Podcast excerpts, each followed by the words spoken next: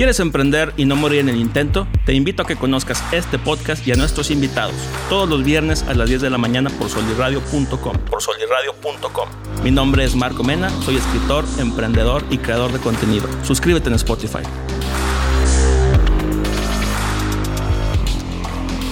¿Qué onda, raza? ¿Cómo están? Muy emocionados de estar aquí en otro episodio de tu podcast favorito, Cómo Emprender y No Morir en el Intento. El día de hoy nos vamos a aventar un episodio muy, muy chingón. Tengo de invitadazo a Pepe Arratia. ¿Cómo estás, Pepe? Hola, ¿qué tal, Marco? Muchas, muy bien, muchas gracias por invitarme a tu programa. Excelente. Oye, güey, platícale para la gente que nos está viendo. ¿Quién es Pepe Arratia y a qué se dedica?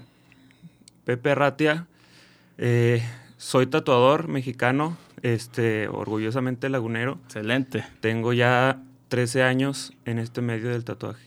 Órale. Yo me acuerdo, fíjate, te quise extender la invitación aquí a grabar porque desde hace como, sí, 12 años, 11 años, algunos de mis amigos conocidos llegaron a ir contigo y me hacían los comentarios de que, ah, este güey hizo la rifa. Eh, me gustaría platicar contigo sobre el tema de dedicarse al arte como carrera, o sea, realmente tatuar es expresar pues cierta cosa en, en, la piel de las personas en lugar de a lo mejor un lienzo o en un papel. Platícale a la gente cómo es pues todo este rollo de dedicarse a la tatuada.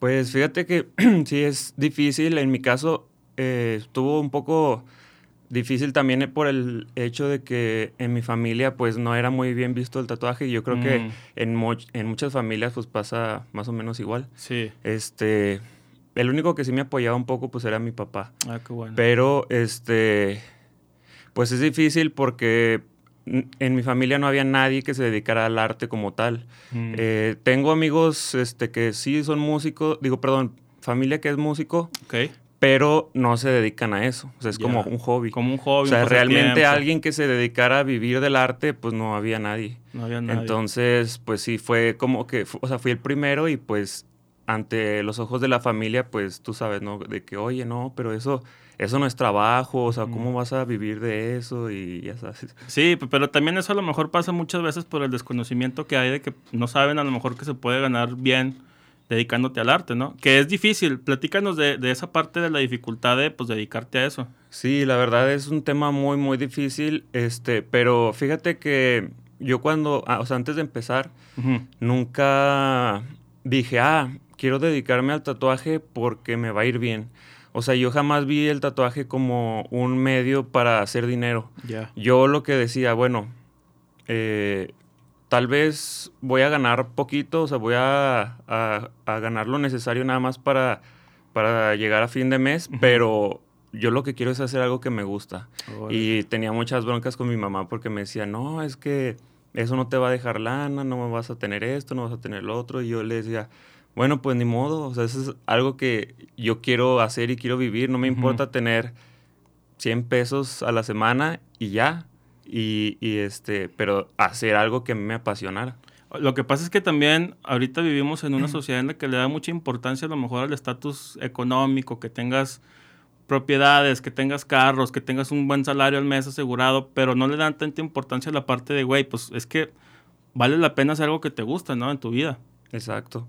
Sí, este, como te comento, pues fueron como unos dos o tres años de lucha constante contra la sociedad y contra, pues también contra mi madre, de que pues ella se oponía a que yo hiciera eso, hasta que un día empezó a dar frutos, después de tres años, y ya empezó a cambiar ella su, su mentalidad, y ahora pues sí, hasta me promociona ella y todo.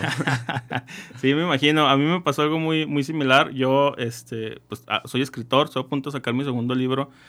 Y pues es lo mismo, o sea, la gente a lo mejor al principio no cree tanto en ti, no, no porque no crean realmente en que lo puedas hacer, sino porque es, muy difícil, ¿no? O sea, empezarte a dedicar a, a, eso. Me gustaría platicar contigo sobre el estigma que tiene la sociedad respecto a la cultura del tatuaje. O sea, todavía a la gente nos ve con tatuajes y a lo mejor todavía está como que ese pensamiento de que, ay, me va a saltar o es un delincuente o algo. Fíjate que, bueno, al menos en mi círculo, bueno, en lo que, en lo que yo veo del día al día, ya no tanto. Excelente. O sea, incluso hasta gente mayor, o sea, pues ya no lo veo como antes. Antes sí, yo salía a la calle, por ejemplo, me acuerdo que iba a galerías, iba con playera de, tirantes y no sé, andaba rapado y traía un tatuaje en la cabeza y toda la gente así, o sea, se, te quedaba viendo, y era así como que eras el bicho raro, ¿no? Pero ahorita ya no me pasa eso, o sea, ahorita es como que, bueno, lo siento yo, muy normal, aunque obviamente debe de haber todavía personas que lo piensen así, pero cada vez es menos ese tema. Sí, ya se va normalizando la idea de que tengas tinta en la piel, ¿no? Exacto. Pero se batalla a lo mejor para conseguir trabajo de manera un poquito más formal. Puede ser que sí. La verdad, pues también ya desconozco ese tema porque pues ya hace tiempo que ya no veo eso de lo de recursos humanos y eso.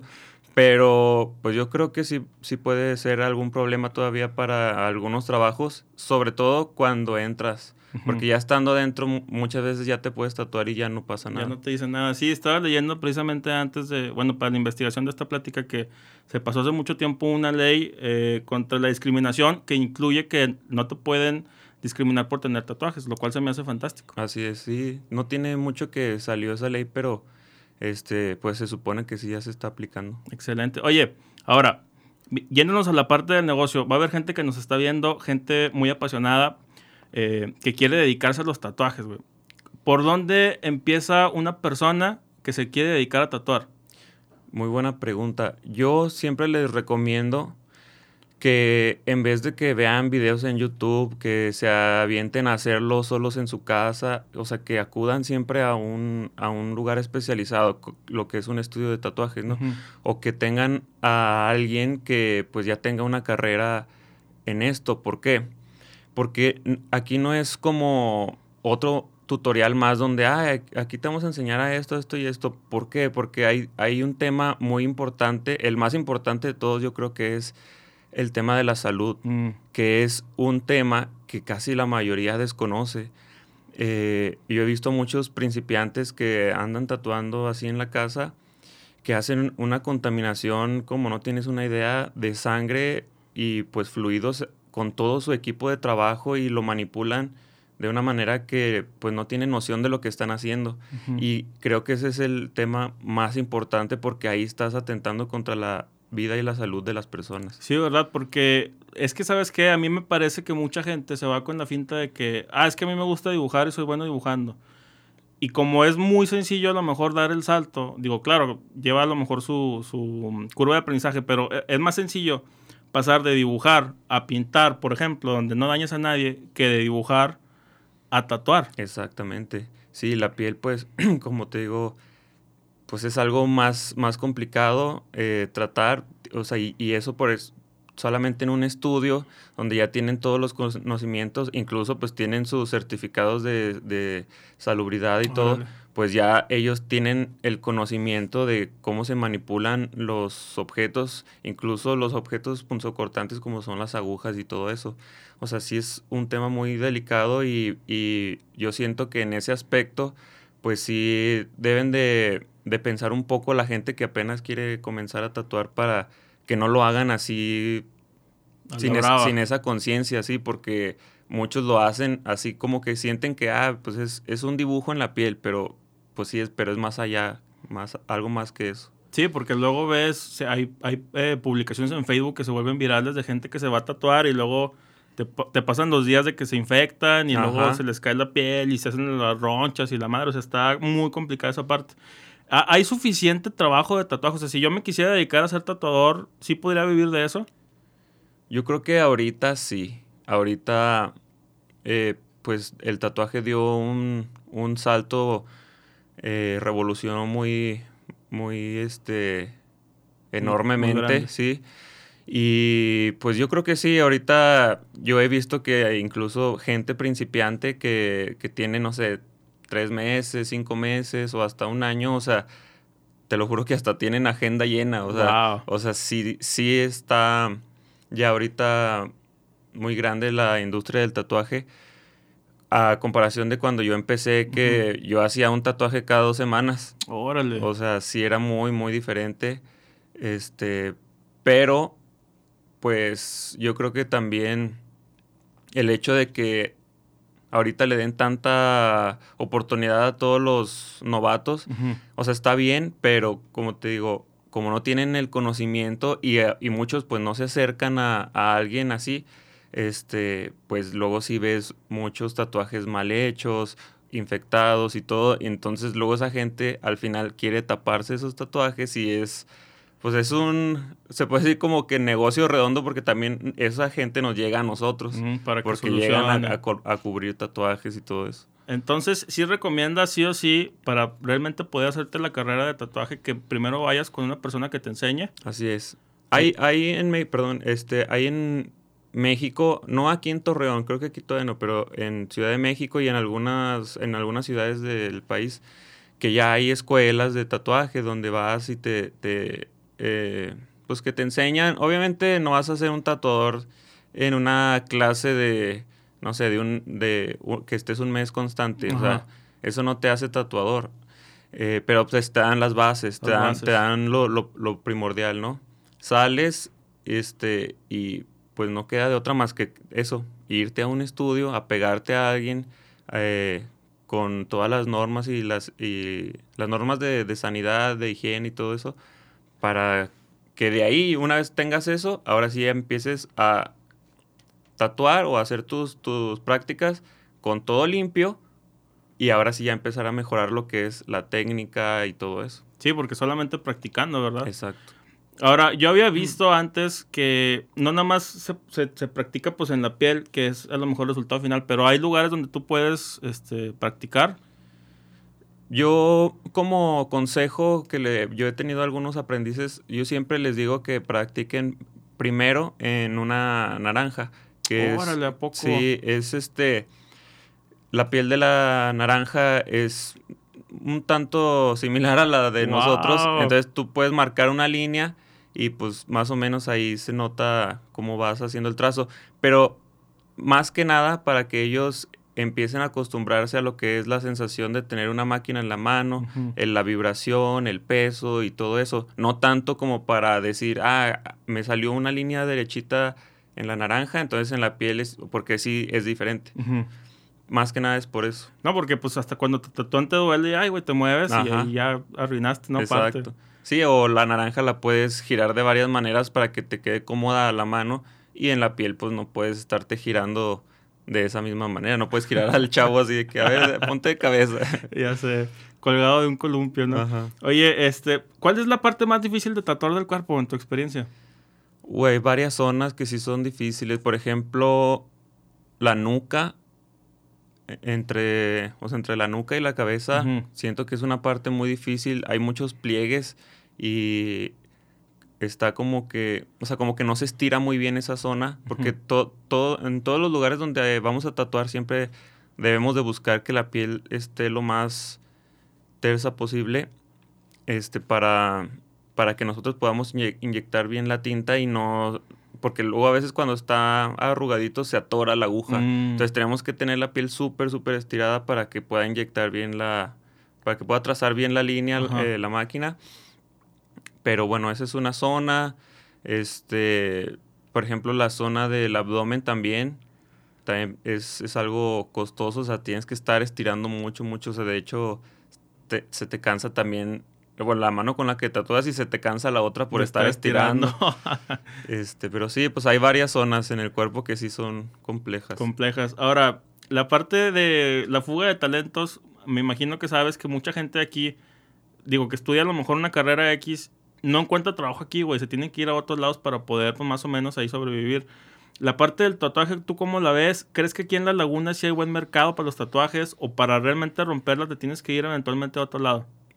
No, sí, sí hay mercado aquí, como te comentaba, hay mercado para el tatuaje, hay mucha gente que se quiere tatuar y cada vez más gente y cada vez más gente. Yo día con día me topo con gente primeriza y yo digo, ah, chido, o sea, todavía hay gente que no tiene ni uno, o sea, este, pero sí, sí hay mercado, pero lo que sí es, este, también cierto es de que aquí vas a a llegar, digamos, como a un, un tope, un límite creativo, porque como la gente todavía está eh, mm. aceptándolo apenas y todo eso, entonces en, el, en la creatividad sí te limitan mucho, o sea, tú quieres decir, ah, voy a dibujar esto y voy a hacer esto y hacerlo en la piel, ya la gente es como que, oye, espérame, o sea, sí está padre tu diseño, pero es que no sé cómo se me va a ver a mí, o no sé, y, y, ese tema todavía está un poco, este,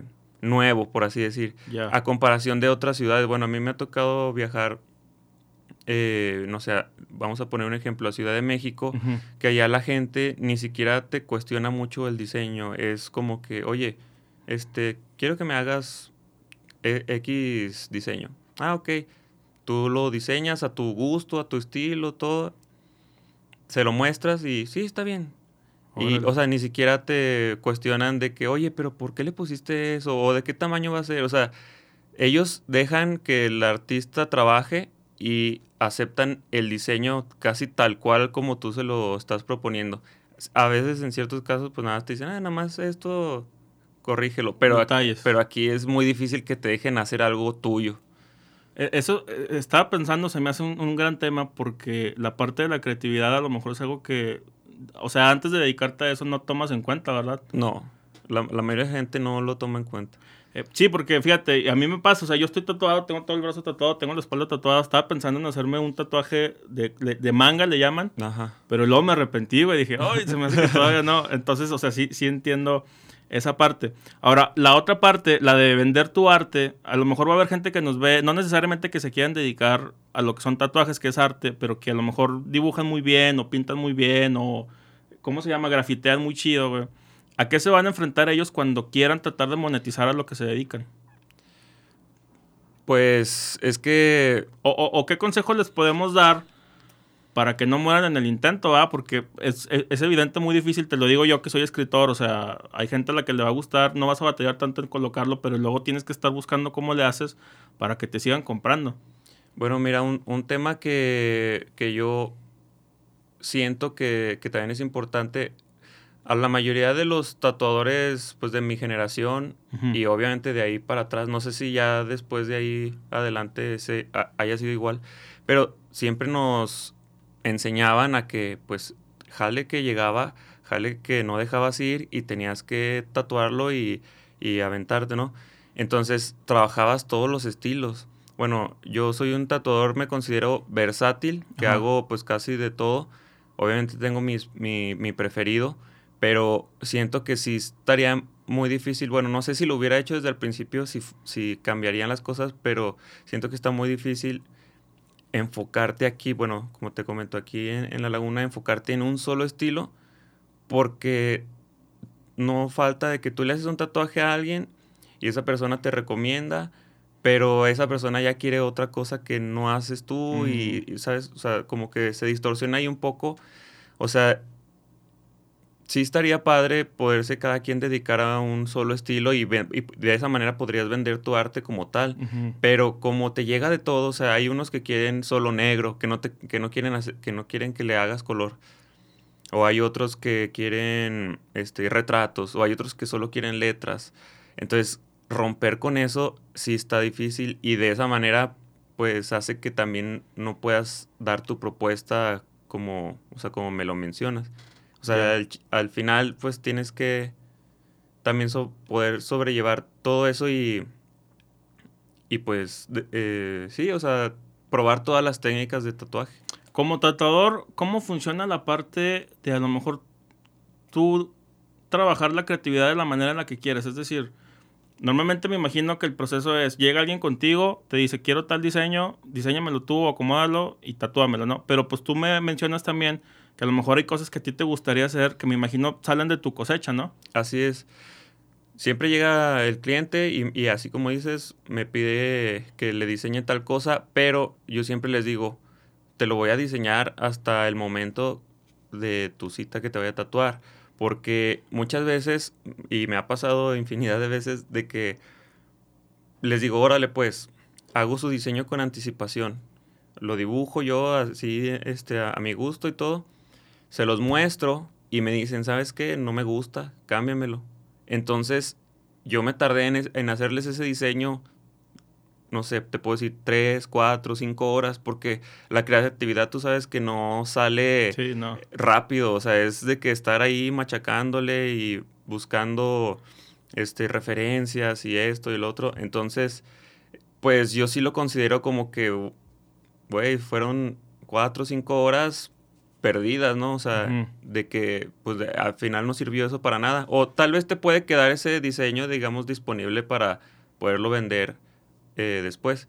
Pero con ese cliente pues ya le invertiste esas cinco horas y no te dio resultado. Entonces yo lo que hago es, el día de que los cito, ese día yo empiezo a trabajar su propuesta y junto con el cliente voy platicando, oye, mira, ¿cómo ves? Se lo voy mostrando en el momento y así de esa manera llegamos a una solución muchísimo más rápida.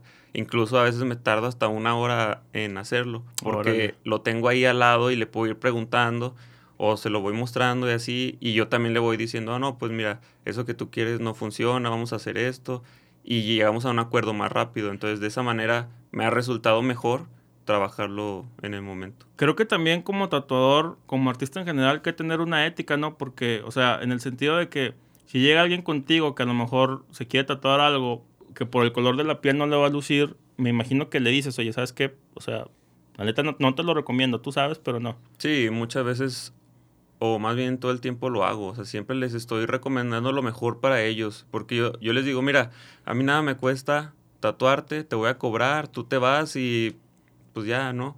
Pero ese no es el chiste, o sea, eso, eso no es el, eh, la finalidad o el objetivo de, de un tatuador, o sea, al menos mi objetivo en la piel de los clientes es de que mi tatuaje se vaya para toda la vida, que, no, que no lo tenga que retocar, que no lo tenga que modificar, que le guste para siempre, que sea una experiencia que diga él, ah, me gustó mucho lo que hizo y mira, aquí está mi tatuaje de hace 15 años, ¿no? Oye, eso está padrísimo.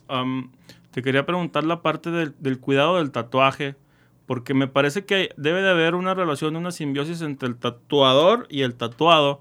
Muchas veces tú como tatuador a lo mejor, digo, no sé si te ha pasado, me platicarás, te la rifas, haces un pinche diseño perrón y queda muy, muy, muy chido y luego el tatuado, la persona o tu cliente no se cuida y pasan cosas con el tatuaje. Sí, eso pues sí es muy común, la verdad. Este, porque se podría decir que una vez que, te terminas de tatuar, estás incapacitado. Es, un, es un decir, ¿no? Pero pues la gente obviamente no lo toma así y pues hay muchos que hasta se van a hacer deporte y, y, eso es como que, oye, pues no estás cuidando tu tatuaje, hay polvo y partículas, este, hay bacterias en el medio ambiente, se te pegan y luego pues no, no, los, no lo lavan adecuadamente. A ver, vámonos, vámonos todavía a lo más básico. Para la gente que nos está viendo, que se quiere tatuar o que se acaba de tatuar, ¿qué consejos deben de seguir para que su tatuaje sane de manera adecuada? Es súper simple, ¿eh? O sea, simple. A nosotros al final del tatuaje ponemos un, parche de plástico. Eso es para que pues para, para tapar eh, la herida y que no se infecte durante los, las primeras horas una vez pasan las horas, se lo quita. Lo único que hay que hacer es lavarlo, mantenerlo limpio y humectarlo. Es, eso es todo lo que hay que hacer. Pero sí hay varias cosas que no deben de hacer, como asolearse, estar, exponerse a, la tierra, este, andarlo tocando con las manos sucias, o sea, ese tipo de cositas que son, que es de higiene básica, pero pues mucha gente no lo hace. No lo hace. Esa parte del sol se me hace muy curiosa porque desde que yo me tatué el brazo, que es a lo mejor donde más se ve, me cuido mucho del sol, güey. O sea, ya, ya cuando salgo, no, por la sombrita ahora sí, porque si no se me van a los tatuajes después. Sí, yo siempre le digo a la gente que, porque me preguntan, oye, ¿y cuánto, cuánto tiempo no me puedo solear? Le digo, mira, el sol es el enemigo número uno del tatuaje y es para toda la vida. Así que el cuidado de tu tatuaje es por de por vida. Sí, es que sí, cierto. Eh, ah, eh, la parte de, tatuar, digo, no sé si se pueda, me gustaría preguntarte, trabajar con personas diabéticas. Creo que ahí hay un tema de que no sé si no se pueda o es difícil o algo pasa. Pues resulta que se supone que los diabéticos tiene, tienden a, bueno, a no coagular la sangre y no les cierra la herida. Pero te voy a comentar algo, el tatuaje es una herida que la mayoría de la gente no se imagina, pero es muy, muy, muy superficial. Mm. Muy superficial. Es un, literalmente es un raspón. Bueno, si lo haces de manera correcta, ¿no? Correcto, exacto. O sea, literalmente es un raspón. Entonces, ante un raspón, incluso los diabéticos pueden este, llevarlo muy bien. Obviamente tienen que estar controlados y todo y, también que lleguen bajo una prescripción médica, ¿verdad? Este, yo sí les digo de que no, a mí tráeme una, o sea, en casos así, tráeme una hojita donde tu médico te autoriza tatuarte.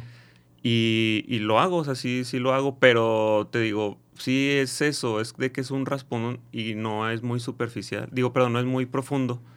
Ya, platícale a la gente cómo es la experiencia de tatuarse. A lo mejor hay gente que nos ve que nunca ha pensado ni siquiera en ponerse un tatuaje y ahorita les van a dar curiosidad.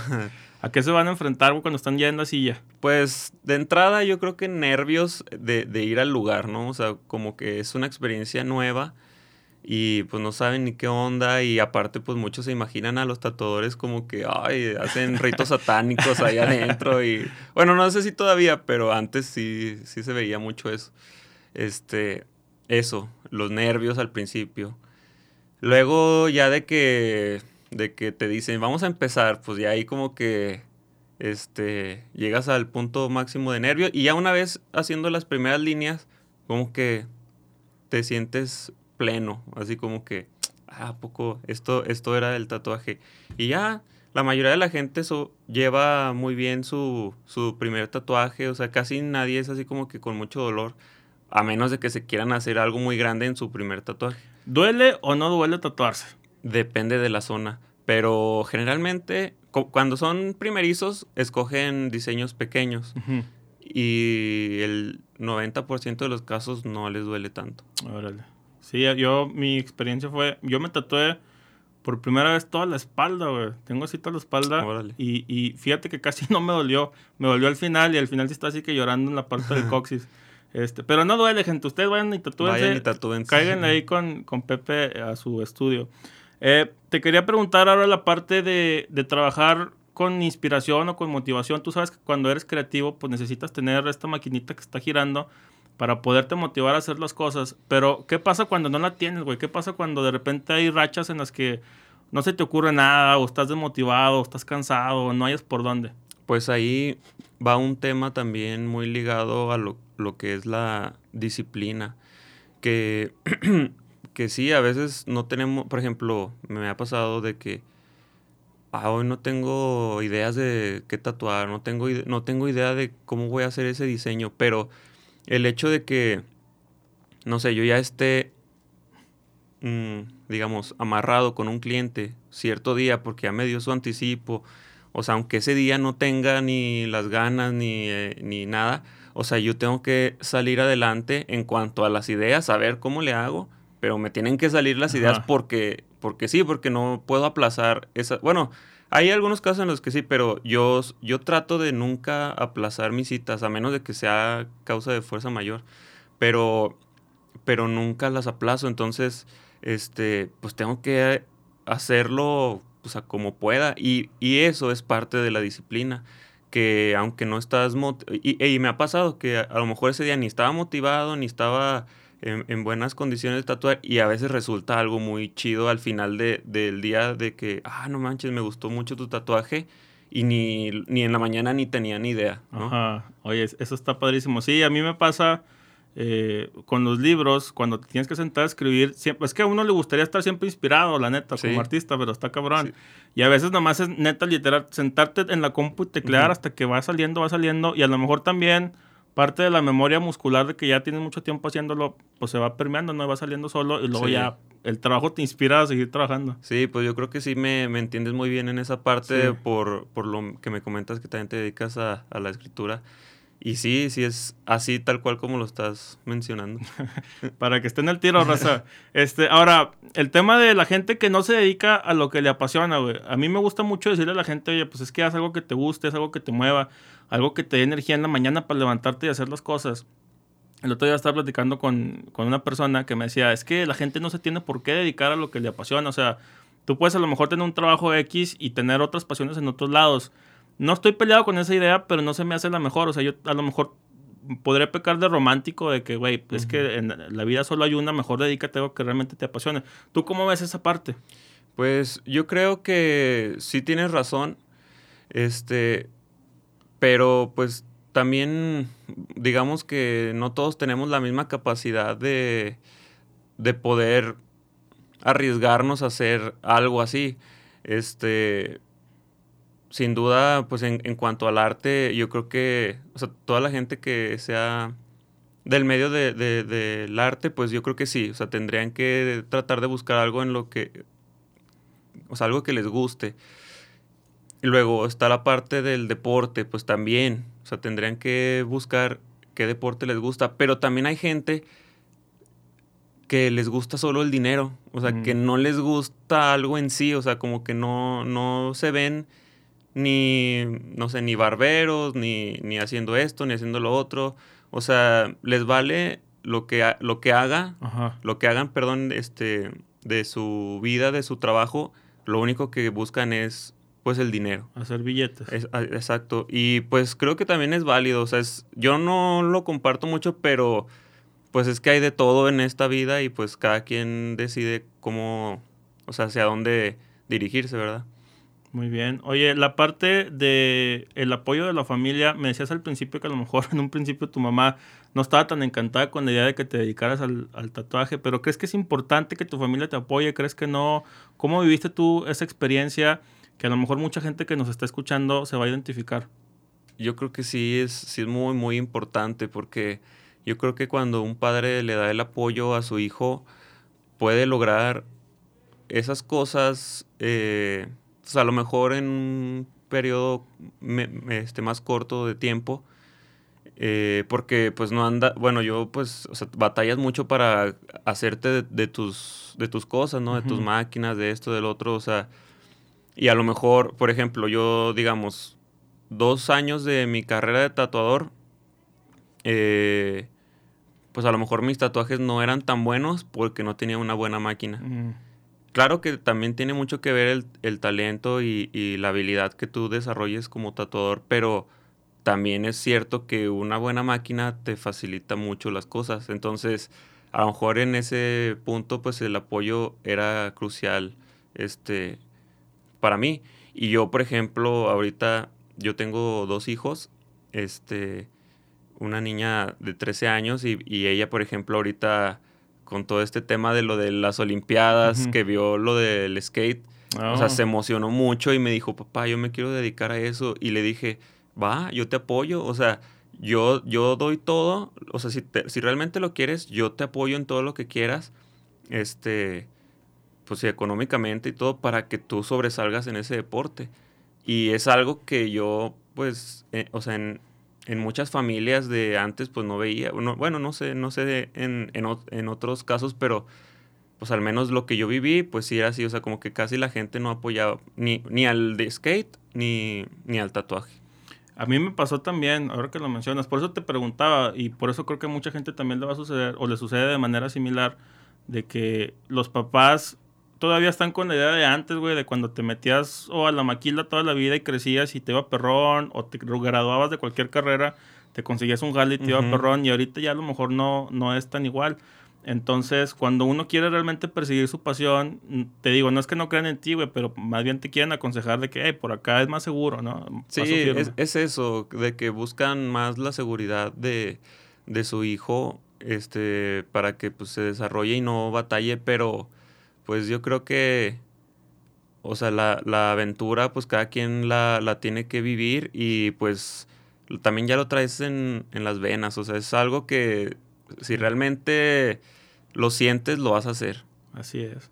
Oye, Pepe, ya para terminar, me gustaría preguntarte algún, alguna opinión, algún consejo que le podamos decir a la gente que nos está viendo, gente que es apasionada, gente que quiere emprender o hacer algún proyecto pero que por la razón que sea no se anima, ¿qué le decimos a ellos?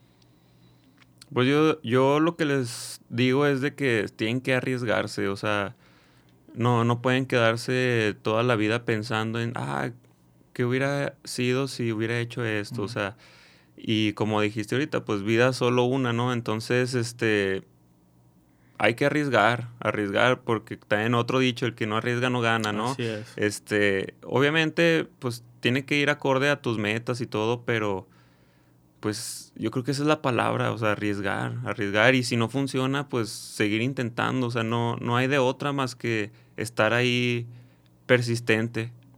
Dándole, dándole hasta que dé frutos. Sí. Va que va. Oye, ¿redes donde te pueda seguir la gente? Sí, en Instagram estoy como doble P Arratia y en Facebook Pepe Arratia. Este, ahí pueden contactarme, pueden enviarme este mensaje directo y ya pues ahí para concretar una cita. Una promo, una promo para la gente que nos está viendo, ¿qué? Ah, pues dos por uno. no, pues este, sí, pues sí, sí haría ahí algún descuento. Si nos están escuchando, que vayan, este, que mencionen el, programa. Mencionen, el podcast eh, con la clave contenido que inspira.